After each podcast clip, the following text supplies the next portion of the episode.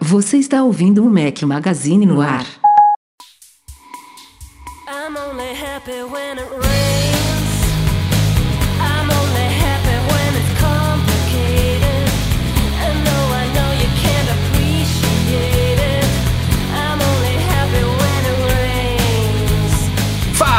galera do Mac Magazine, sejam bem-vindos ao nosso podcast 358 ao som de Garbage. Obrigado ao Bruno Stern, nosso querido BDS, viajante do MM Tour. Bom dia, boa tarde, boa noite, boa madrugada a todos. Fala aqui Rafael Fishman. Estaria com dois companheiros inseparáveis, um cancelou de última hora. Não vou falar o nome para não sacanear ele, mas está aqui Eduardo Marques.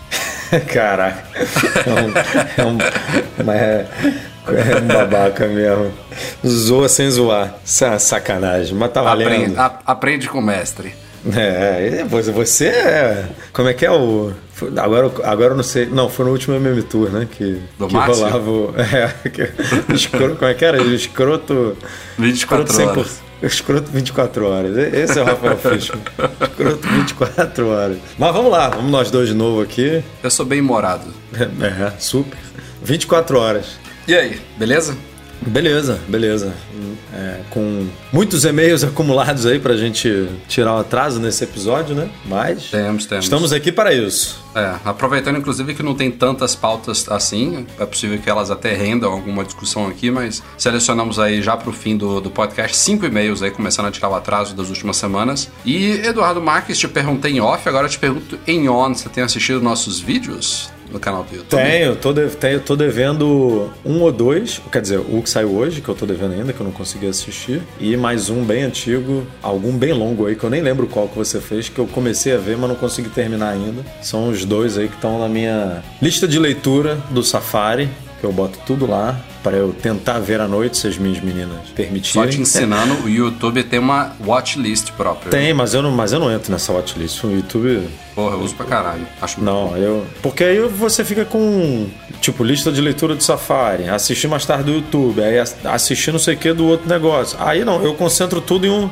um lugar Eu só. entendi. Não, eu já, eu já usei a equiva... Eu não uso a lista de leitura do Safari, eu uso o Pocket. Teve uma época que eu jogava os vídeos lá também, mas, porra, ficava vídeo misturado com artigo que eu quero ler, com coisas pro site, aí eu resolvi. Eu já, já sabia da existência dessa watchlist lá, dessa lista de, de assistir, não sei como é que o YouTube traduz isso. Ass- assistir mais tarde, eu acho. É, é, assistir mais tarde, assistir depois, sei lá. Eu achei legal separar meus vídeos ali. E ele tem recursos próprios, ele gera uma playlist, enfim. Eu, enfim, eu acabei me acostumando, mas eu, eu, eu já usei como você. É, não, eu concentro tudo pra, pra saber. é, você pode até ordenar, enfim, você pode ali Tem, mexer. exato, exato. Então não, não tem muito problema. Mas assim, pelo menos eu sei o que, que tá faltando. O vídeo que você não viu, então, é o de QA, nosso segundo vídeo de perguntas e respostas, é, que tá no ar aí. Ficou Eu vi que tava lá mas- todo, todo pomposo lá, não, eu vou gravar aqui, num lugar mais bonitinho, e não sei o quê. Só Ué, comecei você viu ou não viu? Disse que não só viu? comecei, só, só Ah, dei o play ali pra,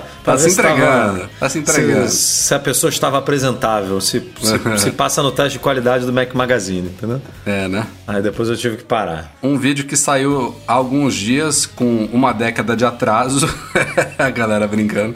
É sobre baixar e criar os seus próprios ringtones para o iPhone. Para quem curte ringtones, eu acabei fazendo um vídeo que não é nada útil para mim, porque eu uso meu iPhone no silencioso desde que eu tenho o Apple Watch. Mas enfim, os vídeos do Mac Magazine não são para mim, né? São para o mundo. Então, Ah, teve uma galera que curtiu. Toda hora tem gente buscando sobre tudo nesse mundão aí, amigo. Então é importante ter conteúdo de tudo. Não, e é legal porque é, esse processo de, de conversão de MP3 em ringtone, há muito tempo atrás, ou você dependia de um computador, o próprio iTunes fazia isso, ou você dependia de um aplicativo de terceiros, muitos deles pagos para iPhone. E hoje em dia dá para fazer tudo gratuitamente e diretamente pelo iPhone, é o que a gente mostra lá no vídeo. É, então teve uma passa época lá. que você tinha que usar GarageBand também, não tinha? Porra, não viu esse vídeo também, né? Não viu o vídeo. Não, tinha uma época. Não, que você, você tá falando aqui que tinha que usar o iTunes ou o que que você falou antes do iTunes? ou um aplicativo de terceiro. Mas agora você usa Então. o GarageBand, mas você usa o GarageBand no iPhone, que é gratuito. Não, mas eu tô falando no Mac. Você tinha que usar Ah, o GarageBand no Mac. Não era só É, o não iTunes. lembro, o, não iTunes lembro. o iTunes você, você só ar- armazenava basicamente o ringtone, né? Porque você não tinha como Ah, o que, o sincronizar do- o negócio pro iPhone, mas você tinha que abrir o GarageBand. Eu lembro que eu fiz isso uma vez. É possível, E até é pouco possível. tempo atrás, até, até sei lá, meses atrás, eu não tinha, eu não conseguia excluir o ringtone que eu tinha criado. E, cara, eu quero tirar isso do meu iPhone, eu não conseguia. Aí eu tive que entrar no submundo aí do Reddit, sei lá, pra achar Porra, algum arras- negócio. arrastando pra- ali da direita pra esquerda, não, ia? Não rolava. Não, não, não- não tirava de jeito nenhum, meu amigo. Eu nem Caralho. lembro o que, que eu fiz, mas eu tive que achar um tutorial assim, tipo, muito doido. Aí consegui. Tive que instalar um, um softwarezinho pra poder entrar, tipo, entrar na- no, no arquivo de áudio lá do iPhone e conseguir retirar o bicho, sabe? Que isso. Meio doido. É, muito doido. É, eu, eu lembro de uma artimanha no iTunes que você definia um tempo de start, de, de- de início e de fim, porque os ringtones tem que ter 30 segundos, né? Teve até uma pessoa comentando no vídeo que o máximo são 40 segundos. Eu não testei se essa afirmação tá certa, mas enfim, seja 30 ou 40, você definia esse tempo lá no iTunes. Aí você exportava em AAC, que ele gera um arquivo .m4a, e aí você só pelo Finder renomeava para M4R, já era um ringtone, e você arrastava isso aí pro iPhone. Eu lembro que era mais ou menos assim na época, mas agora tá mais fácil ainda. Então passem lá em youtube.com.br Mac Magazine, assinem o canal e assistem todos os vídeos e dá joinha, faz tudo que tem que fazer. É isso aí. Ou lá no macmagazine.com.br, lá no menu também tem vídeos e tal. Pro abraço.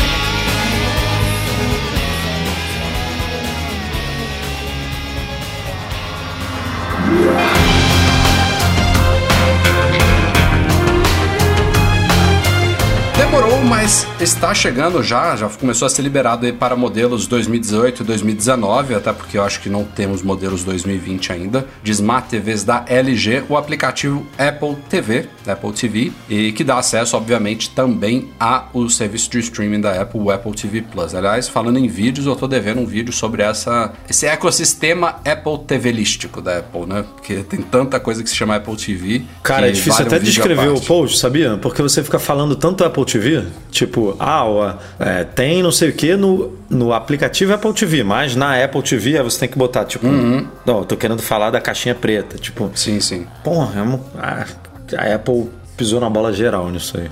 Bom, a LG já tinha anunciado isso. é, ela está liberando a partir de agora, desses últimos dias, em mais de 80 países, incluindo Brasil e Portugal. Esse aplicativo deve então pipocar, se você tiver uma TV compatível, uma atualização de firmware que deve inserir o aplicativo Apple TV. E também já anunciou que em breve esse aplicativo vai ser atualizado com suporte Dolby Atmos, que é, é, um sistema de som tridimensional, né?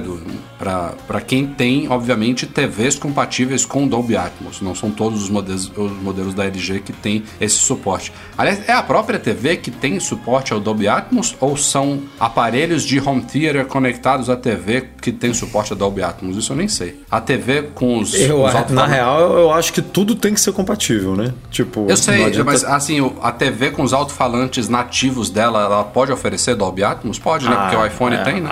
Ah, ah, sim, sim. É, É. é, mas Mas, se assim, faz é- muita diferença na, na Exato, eu experiência. falar.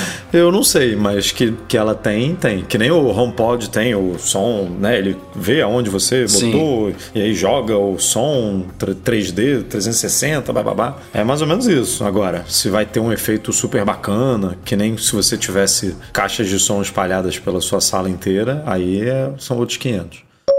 Pulando já de um assunto para outro do relacionado, eu já, ia falar sobre a Apple TV Set Top Box é, e também já adiantando o, o próximo assunto da pauta, saiu nesta semana aí as primeiras versões betas dos novos sistemas da Apple, entre eles o tvOS 13.4, os outros a gente fala já já, mas nesse tvOS 13.4 beta o 925 Mac encontrou indícios sobre uma nova Apple TV. Tem lá códigos referentes ao modelo não lançado ainda. E a única coisa que eles conseguiram apurar aí é que ela provavelmente está rodando um, um chip ou A12 ou A13 Bionic, enquanto a atual, né, a Apple TV 4K, ela tem um chip A10 Fusion. Fora isso, nada de diferença, nada, nada de muito diferente. A mesma resolução máxima 4K com HDR e tal. E é interessante isso aí porque eu escrevendo o post, eu fiquei pensando, porra, quais são as outras novidades que uma nova Apple TV em hardware pode trazer, né? O que, que o pessoal está querendo, é, tirando, obviamente, o benefício de um processador mais rápido, que não vai fazer muita diferença na navegação do sistema em si. Eu tenho uma 4K aqui, acho ela super rápida. Não, não sei se teria ganhos perceptíveis, é, talvez para jogos do Apple Arcade, foi a única coisa que eu, que eu consegui citar no artigo, mas fora isso, resolução não vai ser esse ano, nem no ano que vem, nem, nem daqui a dois anos. Provavelmente que a Apple vai lançar uma Apple TV 8K, ainda estamos muito longe disso daí. Estamos agora se consolidando no mundo 4K para valer. A, a- própria 4K, né? Se você ver quando que ela foi lançada no mercado, a Apple TV 4K, o, o 4K em si já estava muito mais difundido do que o 8K hoje, né? A Apple É, entra. certeza, então. Isso a que eu tô Apple dizendo que não vai ser nem daqui a dois anos. entra quando o negócio está realmente pegando. Não, não E quando tem postando. conteúdo suficiente, né? A Apple tem que oferecer a própria loja dela toda com conteúdos em 8K, séries, enfim. Obviamente, eu imagino eu que o, o conteúdo todo do Apple TV Plus já deve estar sendo capturado em 8K pensando nesse futuro. Mas é um futuro que ainda não tá, não tá aqui. Então, porra, eu fico pensando o que, que mais ela pode oferecer numa, numa nova geração da set-top box, que já havia rumores que poderia sair no ano passado, não saiu, quem sabe este ano. Ainda mais considerando isso que a gente acabou de falar da LG, que também está na Samsung, que também está na Sony, que também está na Vizio, a Apple difundiu o aplicativo Apple TV para múltiplas Smart TVs. O serviço Apple TV Plus também está disponível em todas essas. Várias dessas TVs agora têm suporte a AirPlay, que era talvez um dos grandes diferenciais da Apple TV. E aí, eu que tenho uma, eu tenho as duas coisas, né? Eu tenho uma Smart TV da HomeKit, Samsung. né? Que a Apple, a Apple TV também serve como HomeKit. Também, também. E as televisões, tirando da Samsung, LG, Visa e tal, todo mundo também tem HomeKit. É, e falando aqui da minha experiência, eu tenho uma Apple TV 4K conectado a uma Smart TV 4K da Samsung que tem tudo isso. Tem AirPlay, tem o aplicativo Apple TV. Não, não sei se tem HomeKit, porque eu não tenho nada de HomeKit aqui. Enfim, mas o que, o que eu queria falar é o seguinte. Não, a Samsung tendo- não tem porque a Samsung ela tem o próprio HomeKit dela, né? Aí ela Entendi. não, não, tem, não tem suporte. Ela tem, tem umas televisões novas da Samsung, eu não sei qual é o nome, mas ela faz a própria integração doméstica dela ali com os aparelhos e tal. O que eu ia falar é que eu tendo a Apple TV conectada ali, eu prefiro muito mais a experiência dela. Gosto do, do controle, gosto da interface, a performance é legal. É, eu tenho um, um, pelo menos, grande diferencial é, de ter a Apple TV, que é a possibilidade de enviar áudio para o HomePod, que é uma coisa que não dá para fazer ainda nativamente pela Smart TV da Samsung. Mas assim, mesmo, mesmo eu descartando essa questão do HomePod, eu prefiro usar a Apple TV para tudo o que ela me oferece. Mas, e aí é que vem o grande quê da coisa, se eu não tivesse Apple TV hoje, eu não compraria. Não, não, você não vai gastar mil Pra reais quê? aqui no Brasil ou 170 dólares, sei Se lá. muito pelo HomePod, Não. mas porra, não, não, não sei se eu faria só por causa dele, entendeu? Eu tenho Porque- uma, eu tenho uma QLED aqui também Samsung que tem tudo isso que você falou, menos o aplicativo Apple TV, mas assim, eu ainda não assisti uma série do Apple TV Plus, então ainda não, ainda não é o, o, o meu Você não, aluga, diferencial. você não aluga filmes na iTunes, não? Cara, raramente. Ah, eu, eu, raramente. eu tenho esse costume. Porque eu tenho, agora, por exemplo, eu tô com Telecine é, degustação seis meses. Aí tá cheio de filme lá. Aí tem o aplicativo Telecine na Apple TV. E aí eu vejo muito filme que tá por lá. Entendi. É, tem. Muitas vezes, eu, quando eu vou alugar alguma coisa, que é raro, eu, eu saio comparando. Na minha televisão tem o Google Filmes, tem o, tem o Now, tem não sei o que, eu vejo onde está mais barato. Então, é, normalmente, é, por não ser 4K, em alguns. No Now, por exemplo, não é 4K, acho que é 1080p. Aí tá sempre um pouquinho mais barato do que Apple TV. Aí, dependendo do, do filme, eu acabo indo lá mesmo. Mas o que eu quero dizer é o seguinte: que a experiência, como, como você falou, é melhor na Apple TV. O aplicativo do Netflix da minha televisão e da Apple TV não dá pra comparar. Telecine idem. É, tem HBO também, não dá pra comparar. Só que, assim, é, não, não, não vou gastar esse dinheiro, né? Se eu, eu, eu uso da Apple TV porque já- ela já estava aqui, né? Exato. Já já estava já tava conectada aqui na minha TV antes de eu comprar essa TV com tudo isso novo. Porque se, se eu comprasse essa TV, por exemplo, no- eu, eu preciso comprar uma TV nova pro quarto que ela está realmente quebrada, não consigo usar. E aí, não faço questão nenhuma de ter uma Apple TV no quarto, por exemplo. Vou ficar com. Não, é o meu TV caso aqui. Eu tenho, eu tenho uma TV no quarto que é já não é não é QLED, mas é uma Samsung moderninha que já veio com isso tudo, com Apple TV, com AirPlay e não- nem cogito colocar. Pronto, você, acabou de trazer um bom exemplo. Nem cogito colocar uma Apple TV lá, não precisa. Mas isso a Apple tinha que fazer, né? Porque é, ela tem que. Pensando no principal produto dela, que hoje é o Apple TV Plus. Vou esquecer aqui AirPlay, esquecer Apple Arcade, é, joguinhos e tudo mais. Ela precisa botar o Apple TV.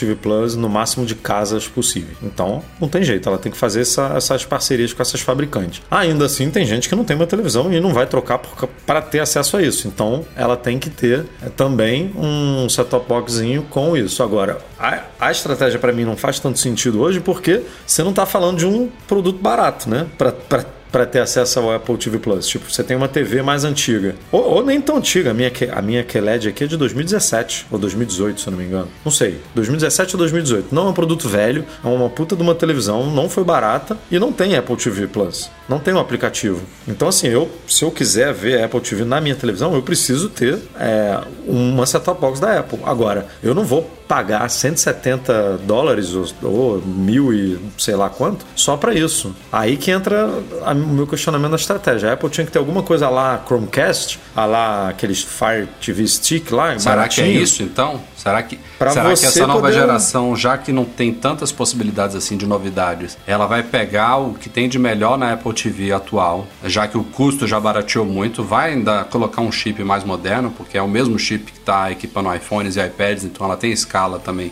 deve ter um preço bom e cortar bastante o preço? Cara, para você, assim, se você pensar no pacote, Não vai chegar, ah, no, ele- não vai chegar no Chromecast. Ah, se você pensar no pacote inteiro que a Apple TV oferece, beleza. Vamos botar aqui que ela faz justiça ao preço que ela. Não no Brasil, né? Mas lá fora, 170 dólares. Mas para quem quer só um Apple TV, um Apple TV Plus, não faz sentido, né? Gastar 170, 170, 170 dólares são quantos meses de aluguel? Do, do- quantos meses de assinatura? Porra. Né? É mais. Porra, são, quatro, é, são 5 dólares lá fora? Não, 9 dólares ou 5 Não, dólares? não, só por isso não faz sentido nenhum. Você 5 tá- dólares, né? 4,99 lá fora. Porra, você, você assina 3 anos de negócio.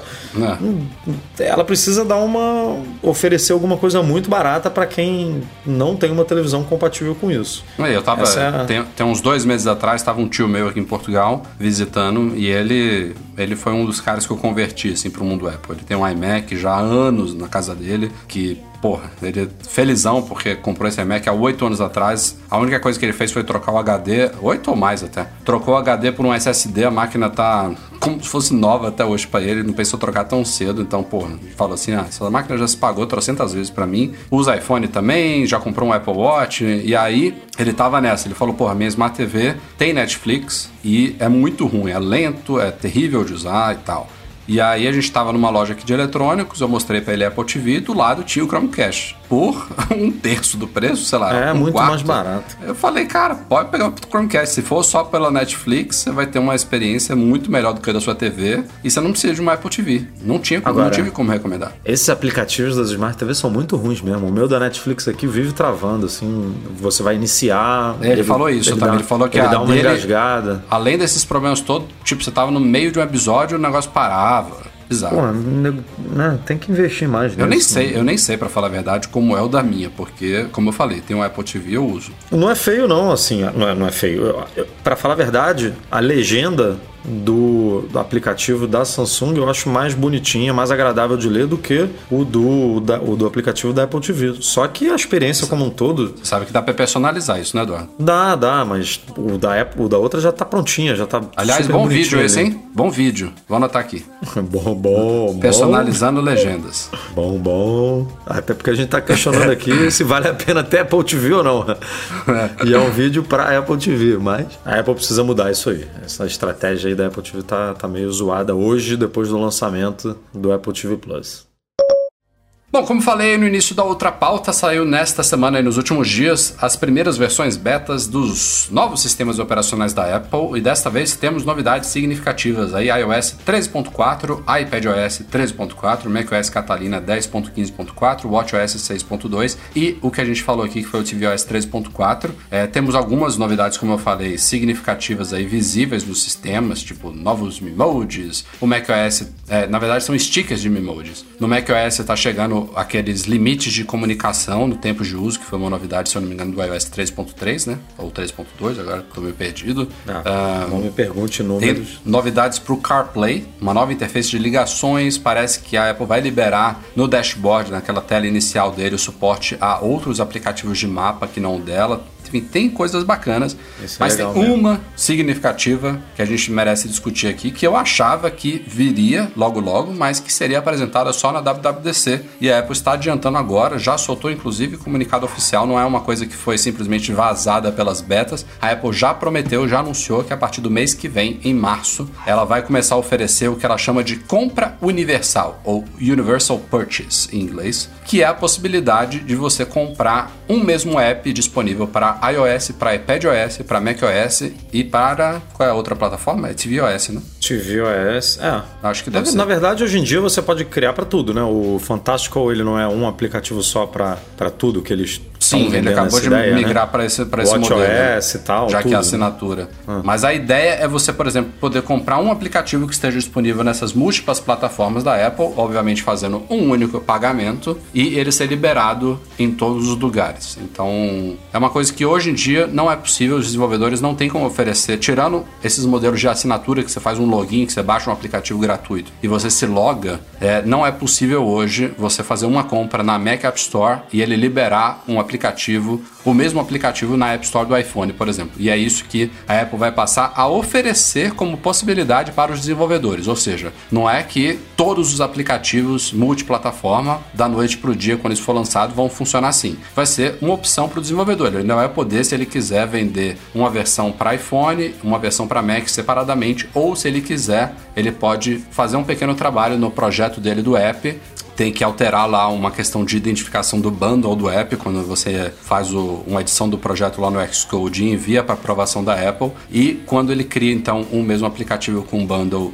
de mesmo nome nas múltiplas plataformas ele vai então poder co- cobrar um único preço pelo pacote completo. É, Isso Aliás, já, já, já existia, né? Para aplicativos da iOS e tvOS, né? Se eu não me engano. Você podia distribuir gratuitamente um aplicativo, você compra o iOS e ganha o tvOS. Como você também podia vender, né? Criar Uhum. diferentes. Agora, para Mac e iOS, até então não existia essa possibilidade. Você era, você era, é, você era obrigado a criar dois diferentes, né? É, eu acho que a principal novidade é essa, essa integração entre iOS e iPadOS com o macOS. Inclusive ela cita que para viabilizar isso, ela vai ter que alterar algumas categorias da Mac App Store que não funcionam exatamente igual à App Store do iPhone e do iPad. Então tem, por exemplo, uma categoria lá da Mac App Store que tem, ela tem na verdade tem duas categorias, uma de fotografia e uma de vídeo. E no mundo iOS é uma categoria só foto e vídeo. Então ela vai mesclar esses dois numa categoria só. É, a categoria de crianças, por exemplo, no iOS, ela é uma categoria raiz da, da, da loja, enquanto que na Mac App Store é uma subcategoria de jogos. Também vai ter que ser promovida a categoria única. Enfim, ela vai, ela vai é, tornar todas as né? categorias equivalentes para que os aplicativos sejam posicionados de forma correta, né? Senão ia ser uma zona. Um aplicativo, o desenvolvedor, sei lá, um, um aplicativo de foto estaria em uma categoria no iPhone e outra categoria no- na Mac App Store. Então, para evitar essa bagunça, ela vai ter que unificar essa estrutura das, das lojas. Mas, de novo, isso é uma decisão da empresa, né? Do desenvolvedor. Não é que você vai comprar um aplicativo no iPhone e, se ele tiver em todas as plataformas, você vai poder usar numa boa em todas elas. A, a Não. unificação das categorias vai ser feita, mas o desenvolvedor que vai decidir se o aplicativo vai ser distribuído em um pacote só ou não. Isso sim. Exatamente.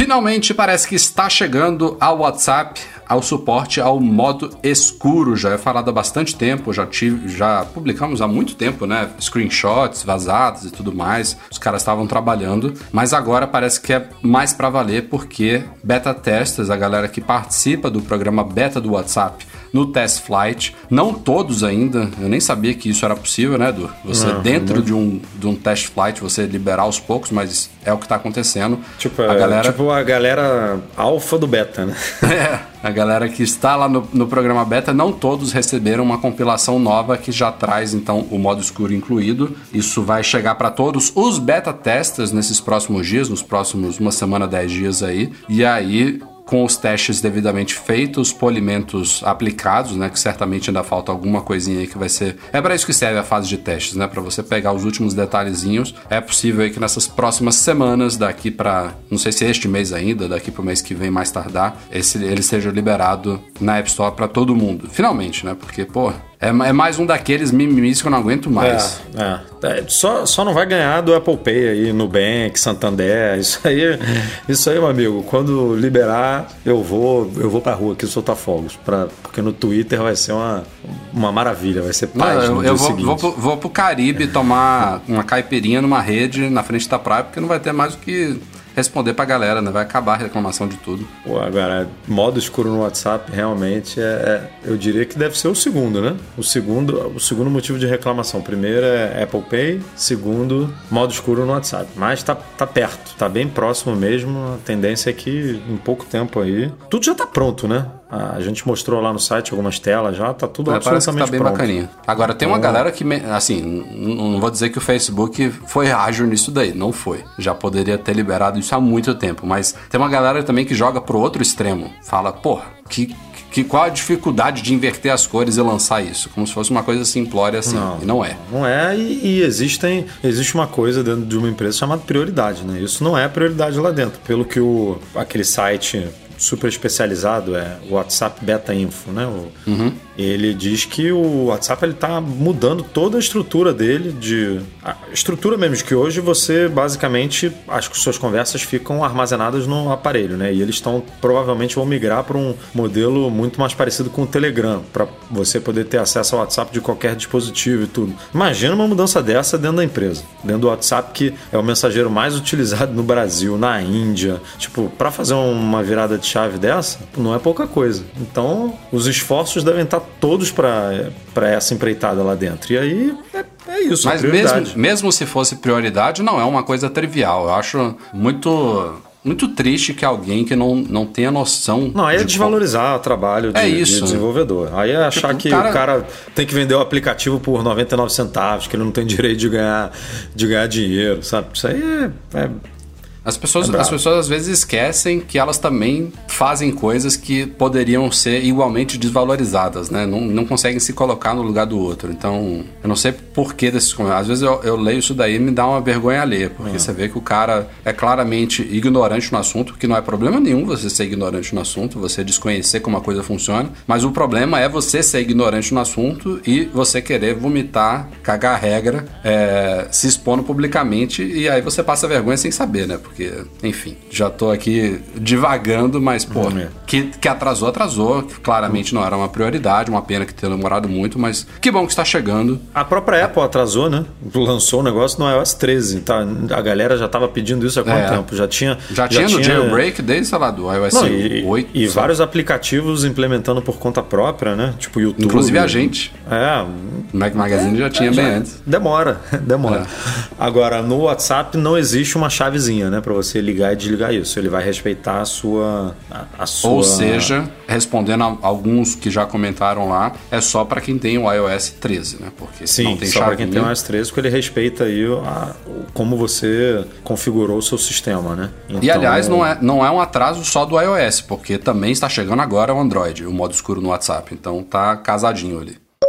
A Apple tem aos poucos otimizado o acesso ao iCloud.com, né, a versão web do iCloud, pelos dispositivos móveis. É, neste ano a gente viu a chegada do. Na verdade, no ano passado já, né? A gente viu a chegada do iPad OS com o Safari completo, com um Safari estilo desktop. Então, no iPad OS, o iCloud.com já era totalmente acessível pelo iPad. Mas no iPhone, o que a gente tinha até pouco tempo atrás era simplesmente acesso ao Buscar Meu iPhone, que no iOS 13, como vocês sabem, foi mesclado com Buscar Meus Amigos e virou um único aplicativo Buscar que usa a conta do iCloud que está logada no aparelho. Então não tem mais como você fazia antes no Buscar Meu iPhone de você poder se deslogar de uma conta e logar em outra pelo próprio aplicativo nativo. Então a Apple foi obrigada, entre aspas, a oferecer acesso web pelo Buscar Meu iPhone, até porque uma das grandes utilidades dele é se você perder ou for roubado, você poder rastrear o seu aparelho em qualquer outro. E agora, nesses últimos dias, a coisa foi expandida para os aplicativos Notas, Lembretes e mais um, Edu.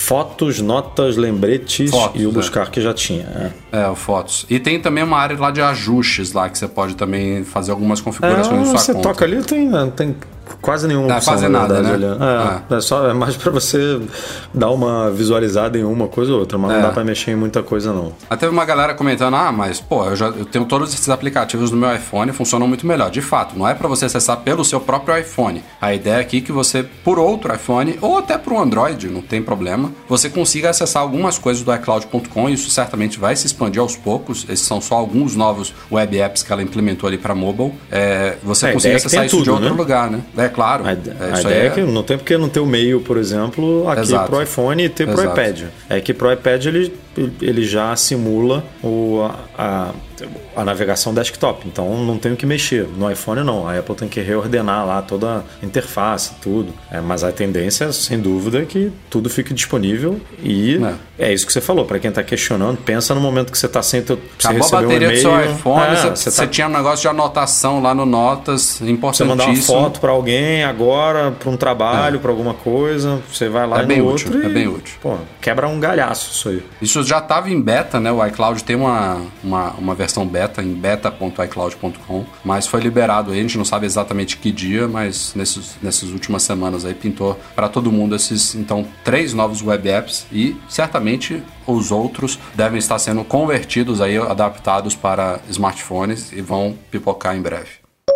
E vamos então para um recadinho rápido aqui antes da gente ir para os e-mails da semana. A gente já tinha comentado sobre a homologação das Smart Battery Cases para iPhones 11, 11 Pro e 11 Pro Max. E elas agora estão disponíveis para compra no Brasil. Curiosamente, os três modelos saem pelo mesmo valor, R$ 1.199, 1.200 reais. Obviamente, isso parcelado em até 12 vezes. Quem pagar à vista, tem 10% de desconto. E, assim, é, é a mesma case que a gente já conhecia, aquela case chamada de case grávida, né? Mas tem uma, um grande diferencial em relação às das gerações passadas, que é um botão lateral para acesso rápido à câmera. Então você pode apertar esse botão, ele já abre o aplicativo câmera e, é, obviamente, você pode usar o mesmo botão para bater uma foto ou até para gravar um vídeo. Então, O que é, me- Assim. que é meio louco, né? Tipo, você não tem, você não, você não tem esse botão no telefone, né? Aí botaram esse botão numa case, né?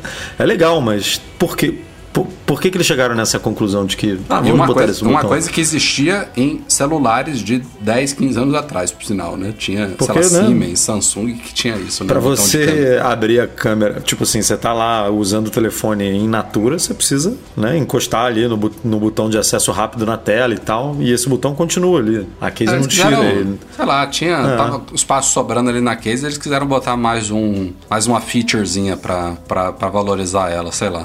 Não sei. Que é útil é, né? Agora, a utilidade da case em si para esses iPhones que estão com baterias tão elogiadas, principalmente se você pensar numa Smart Battery Case para o iPhone 11 Pro Max, a única coisa que eu consigo pensar é, tipo, o cara vai para uma... vai fazer uma escalada numa montanha de alguns dias e precisa de, de que o aparelho dure muito. E, e não quer levar uma, um power bank, por exemplo, né? Porque, Que pô, fazer deixa uma, ele sei lá, tramboludo, vai usar o pesado. iPhone em alguma filmagem, alguma coisa. Aí É, também é uma precisa, boa Mas, também. cara, tem Mas que é ser bem um específico uso muito, hoje em dia, é, né? Tem que ser um uso muito extremo. Quando a Apple lançou as primeiras, eu não sei agora em que geração foi, pô, isso aí, a gente inclusive na época falou assim, ó, a Apple acabou de admitir que os iPhones têm baterias de cocô e lançou um acessório para resolver esse problema. E naquela época fazia muito sentido, né? Tipo, era realmente necessário para muita gente. Agora, E ela lançou primeiro pro, pro menor, né? Ela não tinha lançado pro, pro modelo Plus antigamente. Era só pro modelo pequeno, né? é verdade, é verdade. Ah, começou a ter para o modelo maior agora, eu acho, no, no, no 10S, se eu não me engano, porque não tinha antes. Mas aí, enfim, ela, botou pro, 10, pro 11 Pro Max, que tem a melhor bateria já vista no telefone, né?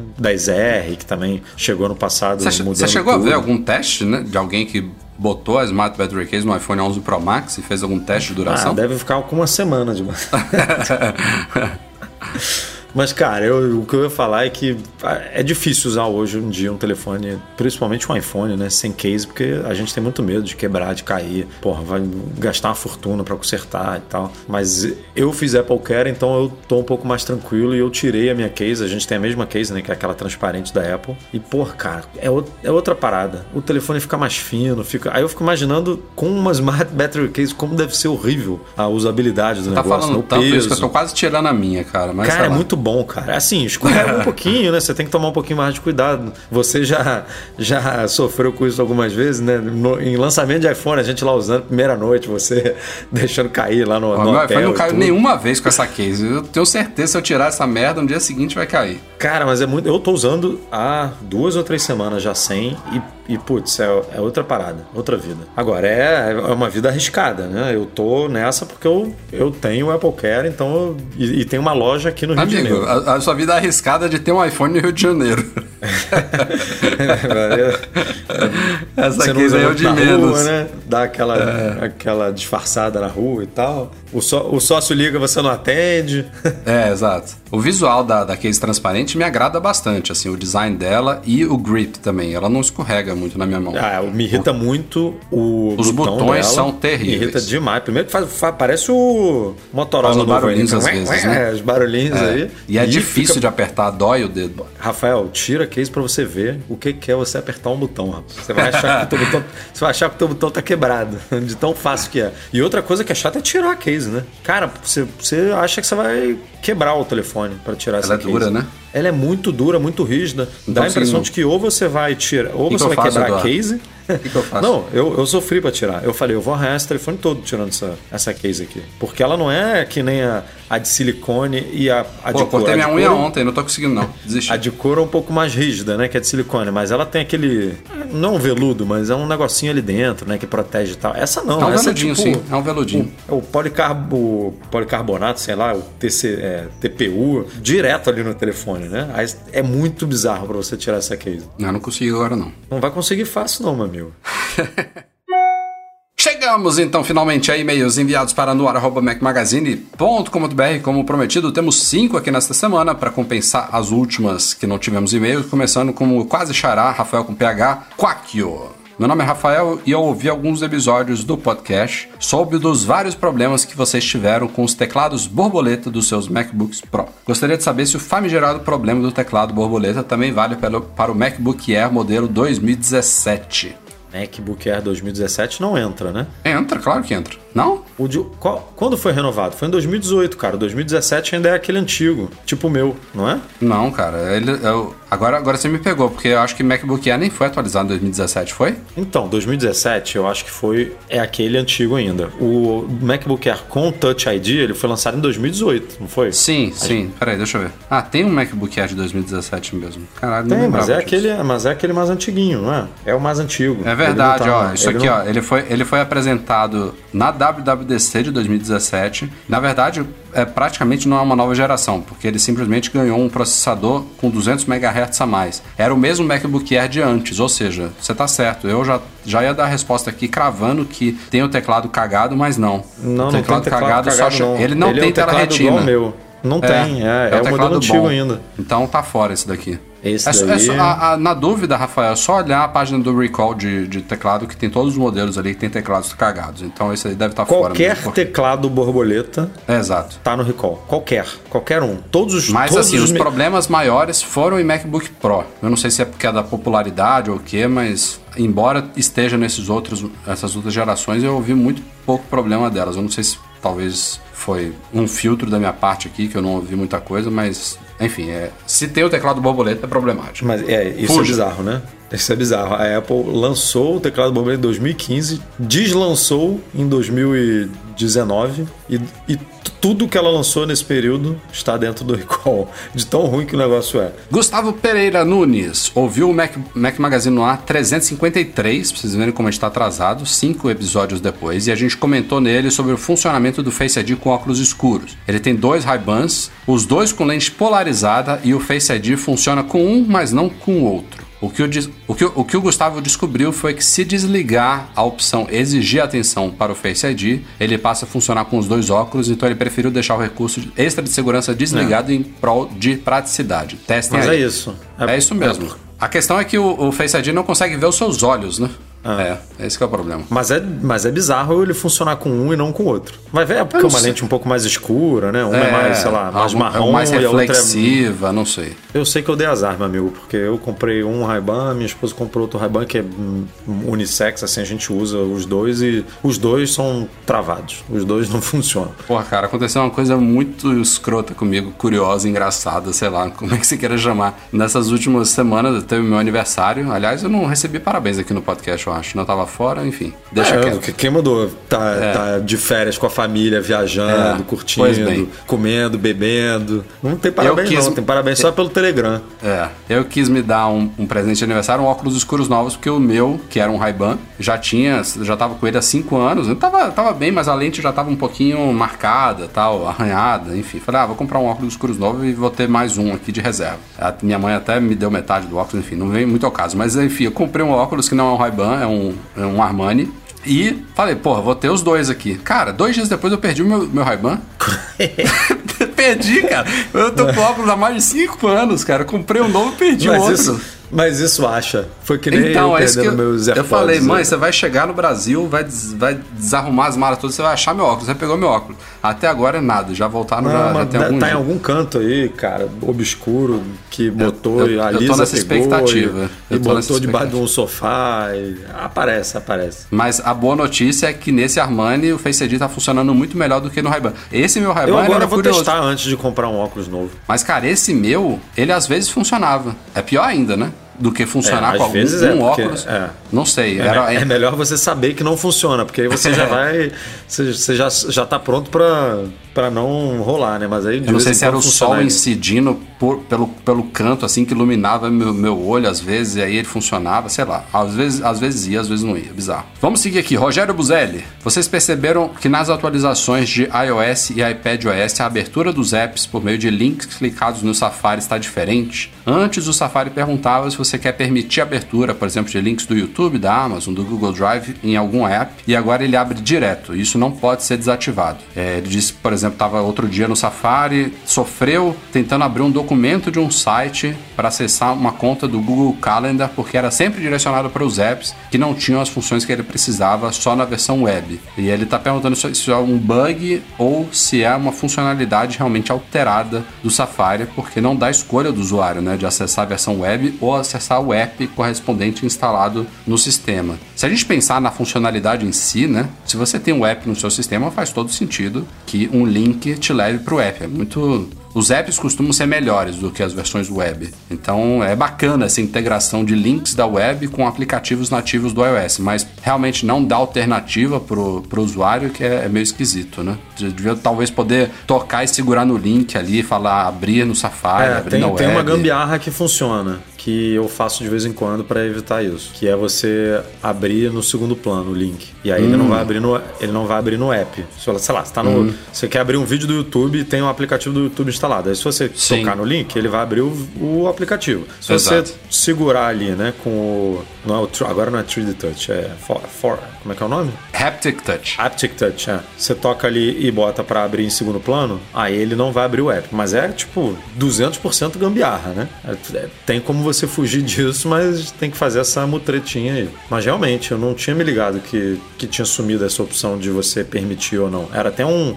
Um alerta meio JavaScript, né? Não- não, era um, não era um alerta nativo do sistema. Sim. Mas, de fato. E, e aí a Apple fez o inverso, né? Implementou isso agora no, no macOS. No macOS, quando você vai baixar alguma coisa no Safari pela primeira vez de, uma, de um site novo, ele mostra esse alerta meio JavaScript, assim, perguntando se você permite ou não. Ela tirou de um e botou em outro. Mas Não sei se talvez outro- plano. outros navegadores também para iOS talvez não tenham essa integração, pode ser uma alternativa quando você precisar. Não sei se instala É, o Opera, o Firefox aí, talvez eles não funcionem da mesma forma que o Safari, não sei. Penúltimo e-mail da semana, Eudemar Malta. Ele acabou de ouvir o episódio 355, ó, estamos chegando mais perto. E uma coisa que veio à cabeça foi quando a gente comentou sobre um rumor de um possível MacBook Pro de 14 polegadas. Seria possível ou provável a Apple lançar um MacBook Air de 12 polegadas para substituir o MacBook de 12 que foi descontinuado, fincando assim uma linha de 12, 14 e 16 polegadas? O que nós achamos? Não é má ideia. Fica mais bonitinho, né? 12,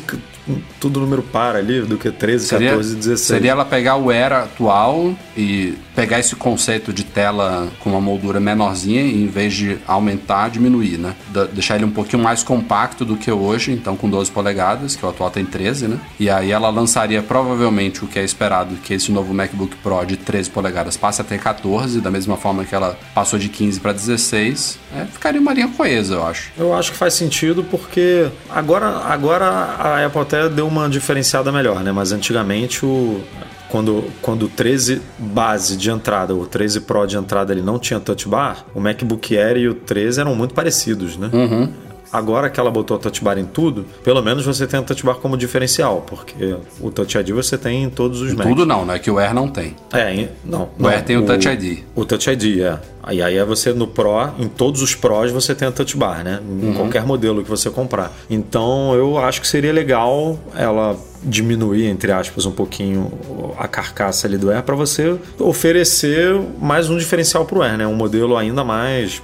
é, E ele voltar a ser móvel, Air mesmo, né? portátil, né? Você ter essa. Fazer se jus ao nome dele coisa, também. é, se você quer alguma coisa realmente muito leve, muito portátil, Uhum. vai de Air, tipo. Mas se você quer um uma coisa um pouquinho mais, vai de Pro. Ah, Sentido faz, mas não sei se a Apple vai Mas se dar o rumor, trabalho de rumor fazer não isso. tem nenhum, é só uma ideia aqui que ele jogou mesmo, infelizmente. Rum- a possibilidade do de 13 virar de 14 eu acho bem provável, mas esse MacBook Mas, Air mas de 12 ainda não é teve só- rumor também disso, né? Só teve assim, ah, faz sentido É. por conta do movimento É. do de 15 pro 16. Mas ninguém, o Mintico da vida, ninguém virou e falou, a Apple vai lançar um de 14. Uhum. Que nem né, rolou. A Apple vai lançar um de 16 e todo mundo, como assim 16? Mas já tem um de 15. É, enfim, veremos. E fechando aqui com o Bruno Gabriele, ele mora aqui em Portugal também. Ele não está conseguindo atualizar alguns apps porque comprou com um ID Apple diferente. E ele pergunta se tem como unificar todos os apps em um só ID Apple. A maioria dos apps que ele tem, ele baixou com o ID que ele criou no Brasil, mas quando ele veio aqui para a Europa, ele teve que criar um outro ID porque alguns apps ele não conseguia baixar ou comprar com a conta brasileira. Infelizmente, a Apple não permite isso, é uma coisa que eu também busquei, que eu sabia que não era possível e quando eu vim para cá eu também quis fazer uma mutreta dessa, assim, de mesclar uma conta com a outra e tal, mas até hoje ela não oferece nada desse tipo. A única coisa que você pode fazer é um trabalho meio que manual de na sua nova conta você sair rebaixando todos os aplicativos que tinha na outra, na outra. Isso aí funciona muito bem para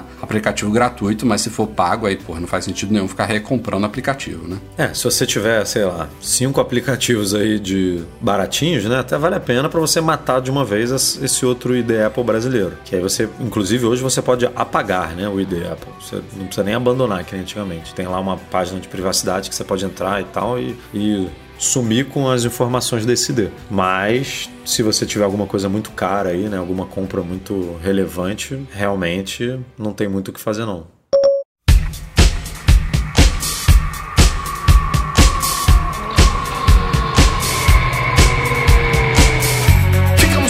Então, senhoras e senhores. Esse foi o Mac Magazine no ar 358. Valeu, Eduardo Marques. Até a próxima. Valeu, Rafael Fishman. Até a próxima. Aí, a próxima já. Não, não é não. Tô pensando que o próximo já é carnaval, mas o... a véspera de carnaval vai ser na outra semana, né? Vai ser... O mês, o mês aí no Brasil já é de carnaval, né? Já, É, já porque agora, agora você está em um lugar que não existe carnaval. Se Porra, você graças estivesse no seu antigo lugar, no na sua antiga casa, provavelmente sua rua já estaria fechada, já teria trio elétrico passando na frente. né? Ó, já, já curti muito carnaval. Você, quando está no carnaval, para curtir o carnaval, é muito divertido. É uma experiência que eu recomendo a todos. Mas você, quando não está no carnaval, você está na sua casa querendo assistir um filme na TV e não consegue ouvir a televisão, não é um Que a muito Ivete agradável. Sangalo tá passando na frente da tua casa lá cantando, né, bravo? É foda, viu? Enfim, nosso podcast, como sempre, é um oferecimento dos patrões Platinum Go Imports.com.br Macs a preços justos no Brasil. Mac Services, a melhor assistência técnica especializada em placa lógica de Macs. E Monetize, a solução definitiva de pagamentos online. Um grande abraço e obrigado a todos que nos apoiam no Patreon e no Catarse, especialmente nossos patrões Ouro, Alain Ribeiro Leitão, Cristiano Melo Gamba, Emir Zanato, Enio Feitosa, José Carlos de Jesus, Leonardo Fialho, Luciano Flery e Pedro Colbatini. Obrigado também à nossa edição do podcast, o nosso editor, na verdade, do podcast, é feito pelo Nosso, nosso editor que edita. ed- editor que edita, né? Já ia errar de novo. Eduardo Garcia, grande abraço, Edu. Valeu mesmo pelo trabalho aí de sempre. Valeu a todos pela audiência e até a próxima. Tchau, tchau.